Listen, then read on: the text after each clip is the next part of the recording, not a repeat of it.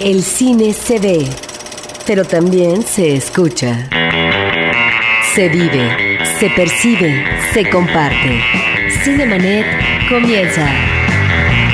Carlos del Río y Roberto Ortiz en cabina. Estamos con ustedes, Roberto Ortiz y Carlos del Río. Continuamos en Cinemanet platicando con nuestros invitados José Antonio Valdés y Antonio Camarillo sobre las películas de este verano que recién está concluyendo. Eh, platicábamos, Antonio, de las películas basadas en cómics. Cerramos esa parte y podemos seguirnos con las otras películas. Este, platicábamos de las adaptaciones de o remakes de las cuestiones televisivas, ¿no? Ya nos habíamos echado de alguna manera la guerra de los clones y sus distintas relaciones que tenía, pero nos queda, por ejemplo, Meteoro, esta eh, película de los hermanos Wachowski de las que todo el mundo tenía grandes esperanzas, siendo los creadores de The Matrix, siendo fanáticos de los cómics y del anime y tomar esta que fue una de las caricaturas pues muy vistas de, una generación que creció este en los setentas y que veías las repeticiones de estas aventuras de un corredor de autos. Sí, a mí, a mí en lo, en lo personal no me provocaba particularmente la película. Al menos le respetaron el título que tuvo la caricatura en México, que, y ni así, ni así terminó de, jalar. Y vamos, a mí, a mí eh, desde el primer tráiler que vi de la, de la película, me, me, incomodaba, me preocupaba un poco lo que me parecía una voluntad demasiado evidente, como que estaban tratando muy fuerte los Wachowski de separarse un poco de, su pasado Matrix y de lo que lograron con, con su trilogía de Matrix y al mismo tiempo pues seguir haciendo lo que creo yo piensan ellos que es lo que se les reconoce como cineastas, esta voluntad de, seguir empujando, de, reinventar el medio, de, crear películas técnicamente muy distintas y muy personales, no personales, muy, muy identificables digamos. Y bueno, creo que yo que en ese sentido por lo menos se cumple esa apuesta, ¿no? Creo que, que lo logran. Técnicamente la película es un dulce, es puro caramelo visual. Pero fue uno de los grandes fracasos taquilleros, eh, particularmente en Estados Unidos, cuando, estaban esperando que hubiera muy buena retribución. Ahora, hay que decir que tiene un diseño visual espléndido, que en ese sentido está manejando un concepto novedoso y que es como si estuviéramos eh, al frente de la pantalla grande en un juego de video, pero en pantalla grande. Sí, creo que por ese lado la película sí está, eh, no sé si decir innovando en el aspecto visual, pero sí nos está dando, digamos, un concepto diferente que yo creo que habrá que calibrar en eh, eh, próximas eh, producciones de esta naturaleza. Independiente que nos pueda gustar o no la historia, los personajes, etcétera, que nos remiten en este caso de manera simpática, diría yo, en algunas cuestiones con respecto a las broncas que tiene, digamos, una familia. Otra película que viene de un remake televisivo que viene a ser eh, su contraparte cinematográfica es El Superagente 86. Y aquí antes que nada había que, había que dar el dato curioso de que a principios de los años 80 se hizo una película muchos años después de que la serie ya había terminado. La serie inicia en los años 60 y justamente creo que uno de los valores originales importantes que tenía es que en la época en la que estaba prácticamente naciendo el boom de las películas de espías serios y otros no tan serios, esta se atrevía a hacer la parodia de inmediato y en televisión, ¿no? Y cada semana. Lo cual, eh, pues hay que agradecerle a Bob Henry y, a su co-creador, Mel eh, Brooks, que hayan, que hayan tenido esta idea tan interesante de jugar con los gadgets, de jugar con, con la falibilidad del superagente secreto y de los, literalmente, ¿no? Del superagente secreto y de los errores que puede cometer. La película de los ochentas falla en todos los sentidos. Es una cosa abominable. El primer gran problema que tiene es que el único que sobrevive de los, de los del reparto es, el, es, eh, Maxwell Smart. Don Adams. Don Adams. sí, y este, y, pero, pero sobre todo que, que le pusieron el The Naked Bomb. ¿no? Aquí en México se llamó el Superagente 86 y la bomba que desnuda. Pero en Estados Unidos no, al público no le daba ninguna referencia. Entonces, muy mal este, branding. Ahí este, terrible. Y ver este personaje en los 80, bueno. De hecho, fueron un par de películas de los 80, si no me equivoco. Fue una, por lo menos. Y de hecho, y de hecho hay una nueva serie de televisión en los 90, si no. Ay, esa ni lo sabía. Sí, sí, sí, sí, eh, que no pasó de los seis episodios. Porque pues imagínate. Una serie en la que, en la que 99 y Maxwell Smart son ahora los, los directivos de, de control y hay una nueva pareja de espías este, simpáticos y chistosos. Imagínate nada más. Gracias por ese dato curioso que ahí sí estábamos en la ignorancia absoluta. Bueno, y esta última es muy disfrutable. es muy divertida. es realmente con un espléndido actor maneja muy bien la historia. Y yo creo que estamos efectivamente ante un humor diferente. Sí, y en sí, donde sí. eh, ahí sí uno tiene que ver si, si, si se lanza uno al, al cine o si la vio, digamos, uno en inglés o, o digamos... ah, Doblada al español. doblada al español, porque es un problema ya ahora ver películas eh, con, con, con, digamos, este en inglés, En ¿no? su idioma original. En su idioma original. Es un problema porque hay menos salas, es más difícil, ¿no? Este, Localizarlas, encontrarlas, sí. encontrar los horarios que nos Pero corresponden. está muy bien manejada esta idea de un hombre que tiene una inteligencia bárbara. Es decir, que eh, entiende, ubica los entretramados, ¿verdad? De lo que puede ser la cosa del espionaje, de las maquinarias, etcétera, todo lo que tiene que ver con esta cuestión de la inteligencia, pero al mismo tiempo esta torpeza, ¿no? Física por parte de él, que no obstante en algún momento eh, se reivindica para tratar de llegar al final eh, de manera estelar, ¿no? Pero es, es efectivamente un humor eh, diferente y que precisamente porque estamos ante, si no la caricatura, parodia, es decir, de- del- del personaje del, eh, del agente secreto, no siempre eh, logra cuajar en el, en el público masivo. Creo, creo que la- la- un poco la clave de su éxito está en que sí hay una torpeza en el personaje, pero también hay una inocencia, ¿no? Y esa inocencia va, se enfrenta directamente a un colmillo retorcido que tiene un, un James Bond, ¿no? no únicamente para su chamba, sino con las Sí, mujeres, con sí, el, ¿no? sí, Y eh, que en el caso de Maxwell Smart es todo lo contrario, y eso siempre es, es mucho más fácil identificarse con un héroe falible, ¿no? Que con un, con un macho alfa del tamaño de- Daniel Craig. del 007, ¿no?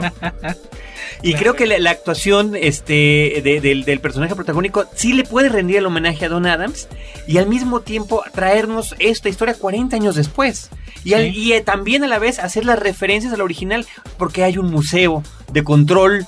¿No? De esta Sí. agencia tipo CIA, donde puede tomar algunos de los artefactos y poder hacer en una temporada donde los celulares pueden de- del- ser del idea, tamaño. la idea ya fue y regresó, Claro, ¿no? la idea de claro, tener un teléfono portátil ya Claro, fue. y aún así podemos ver el, tel- el zapatófono El en la pantalla. Entonces haciendo- creo que es una película disfrutable. El Super Agente Muy 86. divertida, muy divertida. Y otra sorpresa, yo no, no lo esperaba tan, tan, tan genuinamente divertida. De Sex and the City, bueno, ya mencionamos, Ya, ya ¿no? que finalmente sí. es simplemente una continuación, eh, como si fuera un aglomerado de, de algunos capítulos, como si la serie continuara simplemente con los mismos protagonistas, misma producción, mismo todo, ¿no? Pero terriblemente larga.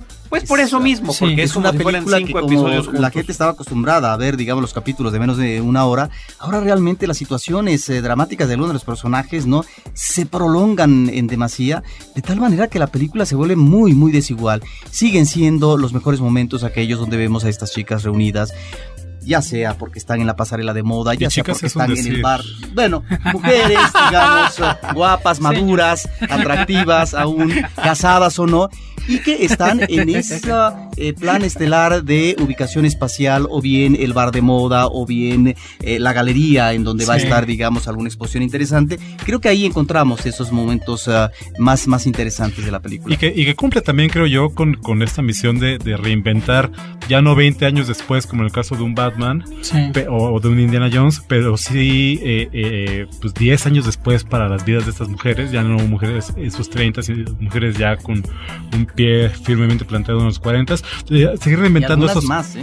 Exactamente, y de seguir reinventando esos conflictos y esas preocupaciones que la, la serie de televisión tan bien y tan genuinamente pudo reflejar y sí, y que era ¿no? diferente verlo en la pantalla chica semana con semana que echarnos este chorizo de dos horas y media en la pantalla grande. Pero ya Sí. mencionaron a Indiana Jones. Hay que. Hay que mencionar- de No, una pero vez. Ya. vamos, salgamos, salgamos Hay que brevemente, tundirle. salgamos brevemente de, de la cuestión de, de los remakes televisivos. homenajes televisivos. Nos queda nada más X-Files. Nos quedan los pendientes secretos X. No, eh, yo como lo veo, X-Files es un poco en esta gran fiesta de los superhéroes del verano donde a todo el mundo le da gusto ver, ah, aquí está Batman, ah, aquí está Hulk otra vez, El hombre de hierro. regreso, hombre- uh, ¿no?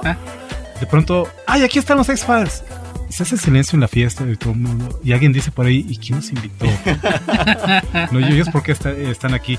Definitivamente para mí una película prescindible en, en más de un sentido, digo, y más allá del, del valor que se le pueda dar a la historia eh, por lo que es, a la película como un, un capítulo. Esta sí, a diferencia de la primera película que tra- trataba de alguna manera de, de amarrar varios de los cabos de esta mitología y de esta conspiración Mulder del gobierno extraterrestres y demás, esta que, que, eh, la voluntad es clara de ser únicamente un capítulo grandote de esos eh, Aislados además de los que no tienen que ver con lo que se llamaba la Del- mitología clásica. del Monster of the. Week, ¿no? Del Ujú. monstruo de la semana. Sí.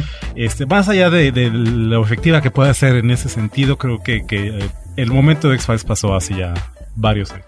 Y que bueno, y que estuvo su momento fue glorioso como serie televisiva. Eso sí. Fin, y ahora sí, Pepe, vámonos con Indiana Jones. Ah, Pasó también su momento. Fue Indiana una- Jones, Pepe. Fue una de las primeras películas de este verano. Sí. Toda la expectativa del mundo en la taquilla, además, que es lo más triste de todo. Ahí está ratificado su éxito, pero Pero bueno, realmente creo que fue uno, es un proyecto fallido desde el inicio. Era muy interesante ver que bueno, aquí le dedicamos un programa hace más o menos un año a Steven Spielberg, que bueno, es un director que tú y yo tenemos, Carlos y yo tenemos una enorme, enorme afinidad. Y sobre todo en su época iniciática, y si ustedes ponen en su buscador Cinemanet, Spielberg, ahí encontrarán el episodio y lo pueden escuchar en línea o descargar, para que tengan la referencia. Exactamente. Pues bueno, en el caso de Indiana Jones y el reino de la calavera de cristal, que aparte de ser uno de los títulos más horribles que me ha tocado escuchar, pues bueno, fue realmente existen un proyecto. calaveras, Pepe. eso debe haber No, sido, sí, yo sé, eso debe haber sido culpa de Lucas. Eso ha Lucas, sido- sí, eso sí, es sí. culpa del, estoy seguro que es culpa Pero era interesante ver qué hacía un Steven Spielberg de aproximadamente 62 años con el personaje que había dejado de ver hacía 20, que lógicamente pues eh, Steven Spielberg ya se asume como un hombre mayor y lógicamente Indiana Jones tenía que tener ya esta estatura de un hombre anciano, un hombre ya cansado, un hombre que desde la primera secuencia ya está dejando muy claro que las cosas no van a ser como antes. Sin embargo, a mí lo que me sorprende es la enorme tontería y ñoñez con la cual abordaron el proyecto. Creo que se había trabajado un guion de Shyamalan, se había trabajado un guion de Frank Darabont y finalmente cayó en las manos de uno de los peores guionistas con quien ha trabajado Steven Spielberg, que es David Coeb, el guionista de Parque Jurásico, entre muchas otras películas. Y entonces la película se vuelve toda una especie de mezcolanza ahí de imágenes y de escenas de los cazadores del arca perdida, del templo de la perdición, de la última cruzada. Se le añade una paternidad que está, por ejemplo, Ay. mucho mejor resuelta en Hellboy en cuestión de minutos Sí. que en toda la película de Indiana Jones. Marion ya no es Ya no es chistosa. Ravenwood. Mario Ravenwood ya no es chistosa aquí. eh, Kate Blanchett está profundamente desaprovechada. Y todo además tiene algo que a mí se me hizo lo más pasmoso. Tiene un look, tiene una estética visual absolutamente artificiosa. Cosa que las tres películas anteriores uno podía sentir la tierra, podía sentir la sangre de Indiana Jones, podía sentir el polvo. de La humedad, la suciedad, humedad, las el- cuevas, el- la- sí, el- sí. el- la humedad de los ríos, de las cuevas. Aquí no se siente tristemente absolutamente nada. Pero lo más es- decepcionante es, es- ese final. Sí, ¿cómo, Ah, ¿Cómo considerar que esta fuente del conocimiento, verdad, de la vida, de la humanidad, en un antropólogo remate de la manera como lo remata el, el guionista? Me Sí, es fatal, es una, fatal. una ridiculez y una se me hace un tontería. desperdicio, porque creo que un Steven Spielberg que en estos 20 años nos ha dado la lista de Schindler, El Soldado Ryan, este, Sentencia Previa, Inteligencia Artificial, de repente regresa a estos niveles de ñoñez que, bueno, ni en sus peores momentos. Pues había no, tenido. porque además cuando, cuando hacía, cuando hacía estas películas doloroso. de espíritu infantil, él era muy joven y eran disfrutables. Claro. Y se transmitía. Los Cazadores de la Arca Perdida es una de mis películas favoritas de Claro, todos los tiempos. claro, claro. Me sigue pareciendo una película perfecta. Mira, En- si en- en- pusiéramos un nivel, yo pondría este Indiana Jones al nivel de Hook, donde de repente el diseño de producción era como juguetería de la tienda de los tecolotes. o sea, todo era absolutamente chafa y feo. Y aquí es chafa y feo, pero digital. Y aburrido, Y y aburrido. Sí, sí, sí. Ahora, salvo la parte aburrido. inicial, en donde vemos eh, efectivamente este trabajo espléndido, ¿no? Como lo hacen, te- la cuestión también del manejo del lenguaje, pero después, ¿no? Y hay una- Ahora, ahora, No, nada. Vas, Antonio. Bueno, es que yo, yo quisiera ser un poco el abogado del diablo aquí y hablar un par de argumentos a No favor te de lo la vamos película. a permitir. Bueno, está bien.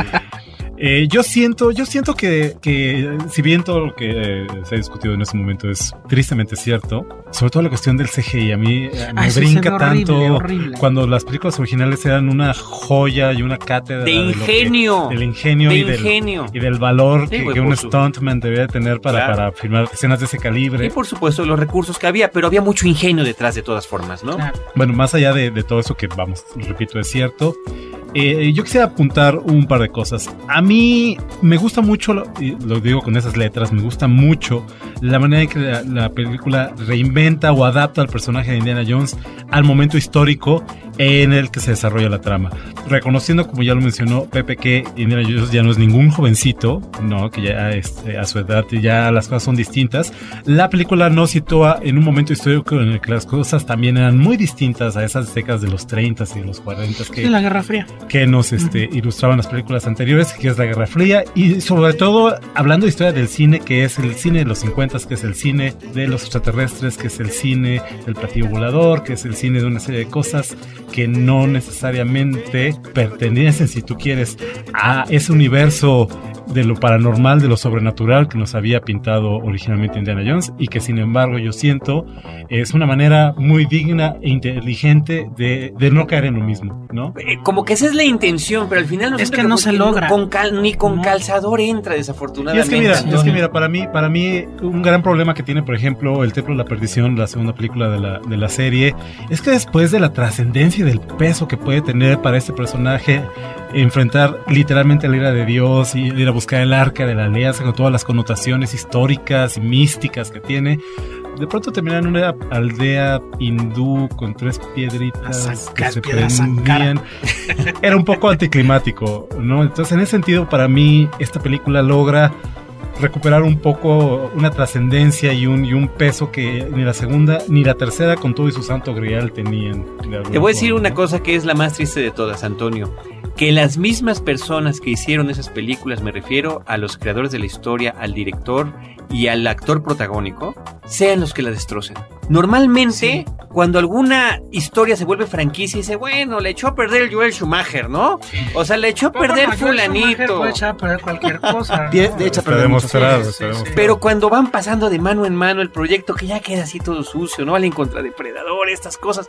Pero cuando son los mismos que primero los elogiamos por ese logro, por, por- les agradecemos todo lo que eso significó, que de repente lleguen 20 años después con una película. Hasta que- la que- música de sí. John Williams es aburrida. De veras, si es el último soundtrack de su carrera, qué vergüenza. Nada, nada destacable, no, eso no, es cierto. Sí, la, la música. Híjole, es- fue una decepción muy grande, realmente. Cinemanet.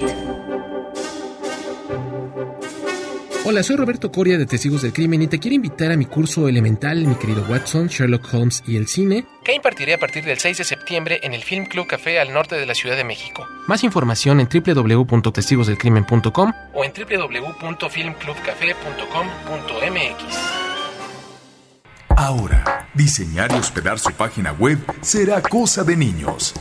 En tan solo cinco pasos, hágalo usted mismo sin ser un experto en Internet. Ingrese a suempresa.com y active ahora mismo su plan. Suempresa.com, líder de web hosting en México. Los leones no son como los pintan están de regreso, con el tema Respeta y protege a los animales. Diseña los gráficos para una playera o t-shirt. Hay más de 8.500 dólares en premios. Gran parte de las inscripciones serán donadas a GEDPA, Gente por la Defensa Animal. Consulta las bases en www.losleonesnosoncomolospintan.com. Ayúdanos a parar el maltrato a los animales. Los leones no son como los pintan. www.losleonesnosoncomolospintan.com. CMYK invita. Cinemanet. Si alguna vez has pensado en robar un banco para solucionar tus problemas de dinero, seguramente te sentirás identificado con estas tres mujeres. Locas por el dinero, con Diane Keaton, Queen Latifah y Katie Holmes. Escribe a promociones@cinemanet.com.mx para llevarte una camiseta o una práctica mochila de la película. Cine para llevar, solo con Corazón Films y Cinemanet. Bueno, Padre, ¿y por qué no vamos ahora a la animación? Porque supongo que Sí, claro, el sí, tiempo. sí, sí, sí, sí. Y hay Este- dos grandes películas ahí. también. Bueno, vamos a, nada más a repasar rápidamente las películas que, que eran no originales en su concepción. Meteoro, Iron Man, Hulk, Las Crónicas de Narnia, Superagente 86, Sex and the City, X-Files, Hellboy. Hellboy, ¿hablamos de Hellboy? ¿Nos someramente. Hellboy? No, no, no. Nos gusta mucho Hellboy, ¿no? Sí, sí, ¿Les gustó? Definitivamente para mí mejor película que la primera. Para mí la primera Hellboy no es en absoluto la mejor película de Del Toro. Está un poco al nivel de su Mimic, que son sus Sí. películas más de encargo, más, más de estudio, Este es de él. más... Este es de él. Esta es mucho más de Sí, él sí. y es evidente, es evidente en, en el humor. Y enfrentar- En, en- en la preponderancia que tiene la fantasía contra el mismo, la misma génesis de cómic que tiene el personaje, ¿no? Aquí pesa ya mucho más el amor de Del Toro por estas criaturas, este, pues casi digamos de la Tierra Media, ya tienen un, un pie firmemente Hobbit. plan- plantado en el Hobbit y que Sí. sin embargo este aquí ahora están ganando ya quitada de, de en medio la historia de origen del personaje y cumplir un poco con los fanáticos y con la adaptación original del cómic, ya aquí despojado de todas esas limitaciones, el Toro hace Sí. una película mucho más suya que sin ser, obviamente, el laberinto del fauno sería un error ir a ver Hellboy 2 pensando en ver el laberinto del fauno 2. Sí, era una película para mí mucho más de él, mucho más divertida y mucho más eh, completa, más redonda. Y donde otra vez enfrentamos un superhéroe, en este caso un, un anti-superhéroe, porque es un demonio finalmente, que está enfrentado a varios dilemas, al dilema de la muerte, al dilema de la paternidad, al dilema de jugar esta, este juego peligroso entre tú como criatura fantástica que quieres quedar bien con los hombres, vas a aniquilar al mundo de la fantasía con tu decisión. O sea, realmente es una película muy profunda en muchas cosas que están envueltas, como siempre en Guillermo del Toro, en todo este, este virtuosismo visual verdaderamente Ese diseño ¿no? visual es una cosa increíble de Hellboy 2. historias y Yo no personajes. le encuentro gran profundidad a las películas de Guillermo del Toro. Me parece que eh, en esta película efectivamente estamos ante un director en las ligas mayores, en el manejo de la técnica, en el manejo de los efectos especiales. Basta ver esta parte de la narración de un cuento, Con ¿no? que es de un ingenio sí, sí, impresionante.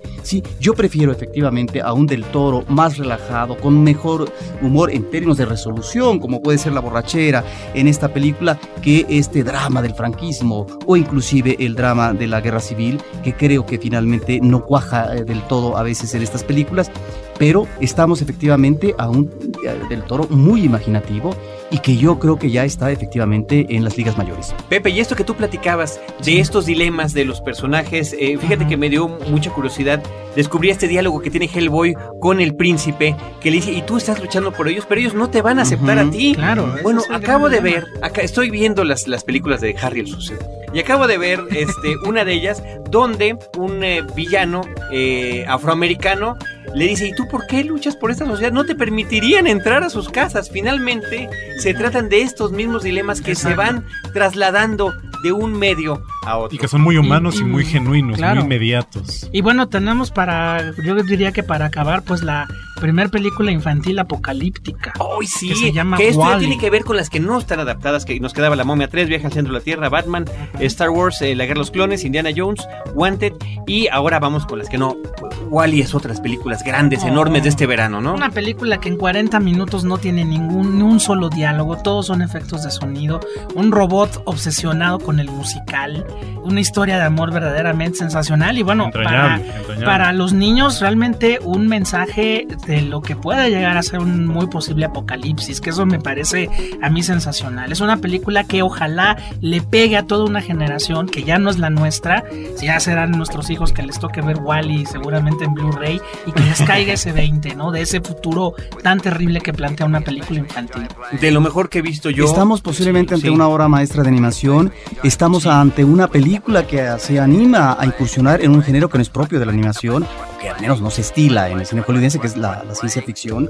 Y efectivamente la visión es eh, muy pesimista. Si uno observa este enfoque, que ciertamente es grotesco a propósito de esta humanidad, que está en la deriva, si consideramos que navega en una eh, nave nodriza. Y Bueno, esto nos podría no gustar, pero finalmente nos está remitiendo no solamente a esta humanidad en la deriva después de que ha destruido prácticamente el planeta que está contaminado, sino que también está hiper enajenado porque no puede ver más allá de sus narices porque eh, tiene de por medio una pantalla que le impide ver su entorno inmediato. Están también por otra parte los homenajes al cine. Ahí está también en el caso de la música, así hablaba Zaratustra, eh, temáticamente 2001. está 2001 Odisea del Está espacio. Por ahí, está la- también está efectivamente computadora. Creo, creo que retoma eh, varias Maníaca. cosas que Ujú. ya el director había manejado en eh, su película de Buscando a Nemo. Sí, Sí. Como por ejemplo eh, está este ah, manejo de canción parsimoniosa por parte de Louis Armstrong de La vida en rosa y así por el estilo. Lo que realmente sorprende en esta película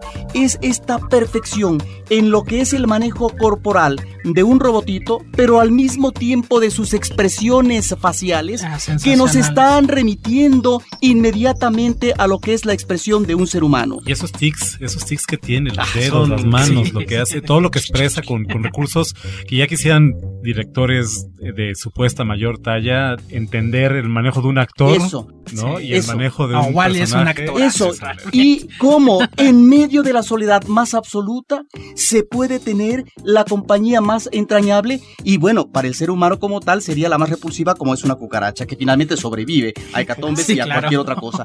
Pero en esa, en esa soledad absoluta es, es eh, un eh, robotito que pacientemente está coleccionando aquello que el ser humano en sociedad ha Ha desechado, desechado. que se vuelve objeto de consumo pero de desecho inmediatamente y se vuelven los objetos entrañables, pero al mismo tiempo, nuevamente regresando en el homenaje al cine, está este referente de lo que es el musical, que en algún momento la cinematografía inventó como género y que es el divertimento y que nos está remitiendo al dinamismo del cuerpo, a la música, al baile, en una película que al menos en estos eh, 30, 40 minutos que tú mencionas, en esa soledad no hay ningún movimiento, salvo el que es eh, la basura que se está recogiendo, compactando y las, y tal las vez. torma- las Ahora, qué, ironía y qué curioso ver que en esta lista donde aparecen Batman y, y Indiana Jones y estos personajes ochenteros, ver que la película tiene un, un peso ochentero también muy fuerte, Claro. que, que va, que va más allá de los homenajes directos. El Rubik's Cube.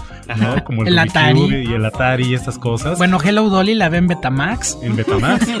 Se encontró en Betamax. sino, sino incluso en, en la fisonomía del personaje que te remite, lo quieras o no, no solo a un Johnny Five de cortocircuito, A aquella E.T.. película ochentera, sino a E.T. E.T., claro. Y, y es, y es una ironía y paradójico comparar lo que el creador de E.T. está haciendo 20 años después o deshaciendo de alguna manera. ¿no? Destruyendo. Dice, y, y- y ver que, que sus discípulos, porque estoy seguro que el director de la película Seguramente. e- era aficionado a esas películas, lo que sus dis- discípulos bien entendieron de cómo se cuenta una película con imágenes y cortes. Y además, y y ade- no, es que es una película que tiene tantísimas lecturas. Yo creo que igual es una de las grandes películas de este verano, como hemos ¿Qué, dicho. qué me dices de la calidad de la, de la animación que, que está mucho más allá? Ya no digo de un Clone Wars que pretende ser como una caricatura en 3D, sino de un episodio 3 cerrando Claro. ese argumento que... que, que Pues mejor actor rato, Wally ¿no? que Hayden Christensen, ¿no? Claro. y tener uno de los de los aspectos más importantes de la ciencia ficción de la buena ciencia ficción que es que hay una moraleja que hay una hay un, un, un porqué Una detrás de todo lo que se está contando Claro ¿no? sí. entonces Wally es una de las películas que más nos gustó este verano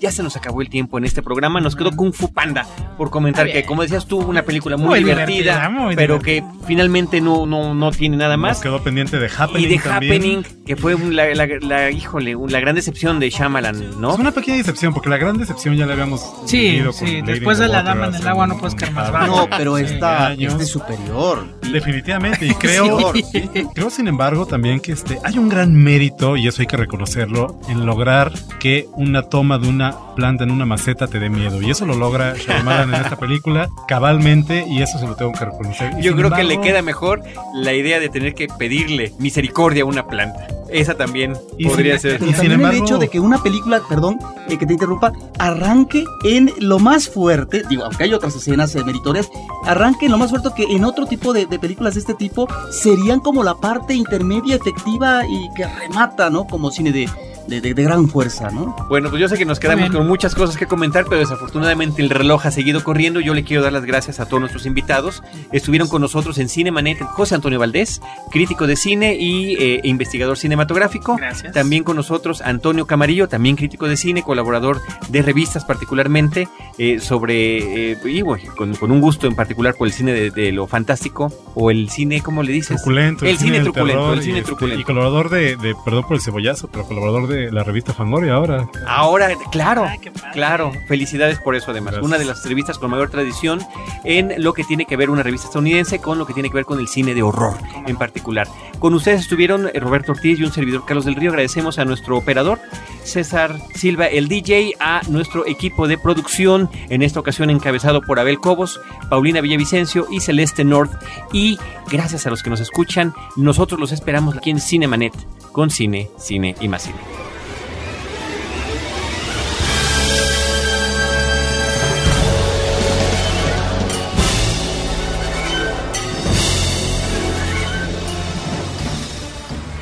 Los créditos ya están corriendo. Cinemanet se despide por el momento. Más en una semana. Vive cine en Cinemanet.